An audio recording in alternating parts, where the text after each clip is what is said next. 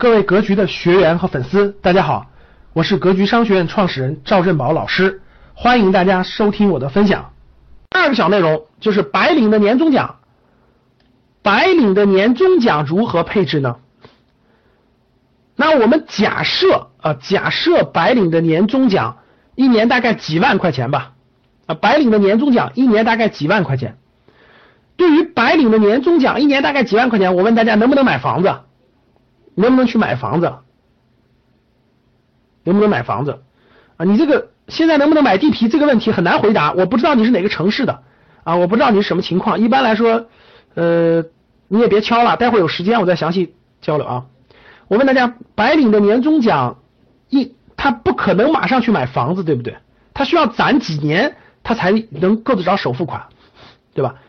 所以，白领的年终奖如果短期内，比如说两三年内、三年内不着急买房子的，就不着急买房子，这种白领的年终奖应该怎么配置呢？一般来说是两个东西。我们知道，资产里面房子、不动产你碰不了，只能碰金融资产。金融资产一般来说，为了安全起见，买什么呢？买债券基金、长期纯债基金。啊，如果你你敢于冒更多的风险。可以考虑指数基金或者股票基金，或者一些好公司的股票。白领的年终奖只能这么配置啊，不要去碰什么 P to P 啊。我问大家，白领年终奖能不能去碰 P to P？白领的年终奖能不能去碰 P to P？各位，不能碰啊！你碰了就是易珠宝，大家知道易珠宝套进去五百个亿，九十万人啊，易珠宝套进去五百个亿啊，九十万人。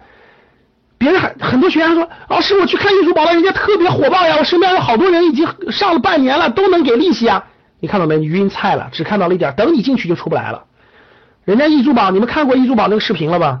人易珠宝的老板直接直接拿你们的，你看中的是人家的利息，人家看中的是你的本金，人家直接拿你的钱五点五亿直接送给美女总裁了，对吧？五点五给你送别人了，人家在新加坡买房子，人家买好车买买豪宅，你那钱早就不知道那啥去哪儿了，庞氏骗局嘛。所以各位啊，现在 P to P 大量都有问题，别乱参与了啊，别乱参与了。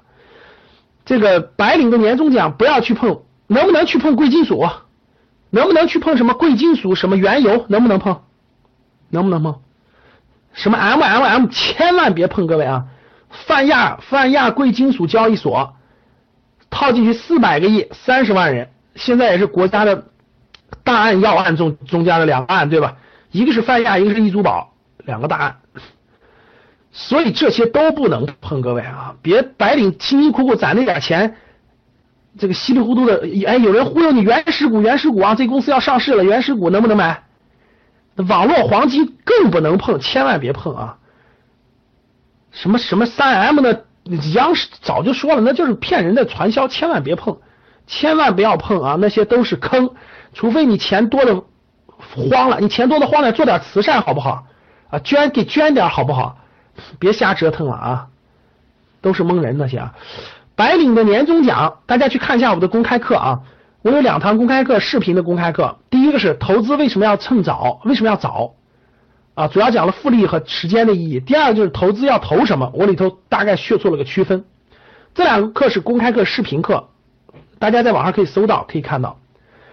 我那个格局观的那个第一期里有有讲到啊，真正的白领的你，白领要学会做金融资产的投资啊，除了攒钱买房子以外，其他的钱要学会做投资，重点要会懂基金和懂股权，这两件事会伴随你一生的啊。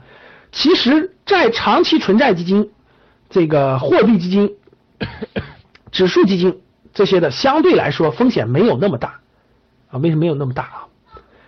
债券除了国债你可以买，你也买不到以外，大部分公司债你是买不了的。李东芝只有通过债券基金才可以购买，不面向个人发行的，明白了吧？好，这点我相信大家应该知道了。所以说，至于白领年终奖具体买什么，我大概刚才说了个范畴了啊。主要是金融资产，那到时候我们投资理财初级班的时候再详细讲，详细给大家展开讲。呃，主要是两个，一个是基金的，一个是这个公司呃资本市场到底有哪些东西的，哪些可以碰的，这年终奖白领的年终奖的。领导这些呢，我在讲，主要是金融资产，因为你钱少的话，你只能碰金融资产，钱多了才能碰更多的其他资产，像什么呃其他这些 P to P 这些都不能碰的啊。新的一年，新的希望，一七年已经过去，一八年已然来临。不管过去一年的投资成绩怎么样，只要一直在坚持价值投资的理念，那么丰厚的收益终将来临。我也会一直坚持给大家分享。赵正宝老师的节目，投资的道路上，你并不孤单。我是格局班主任韩登海。关于格局，如果您想有更多的了解，欢迎您和我聊聊。我的手机为幺三八幺零三二六四四二，我的微信为格局六八六八。